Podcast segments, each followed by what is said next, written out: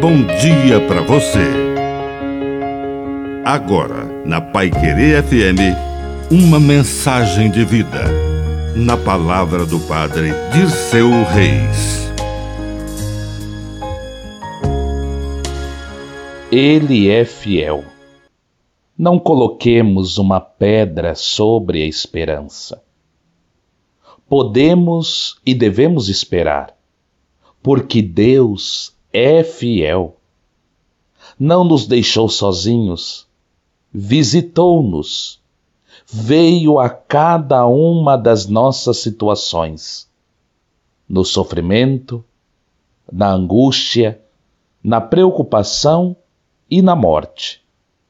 A sua luz iluminou a nossa história.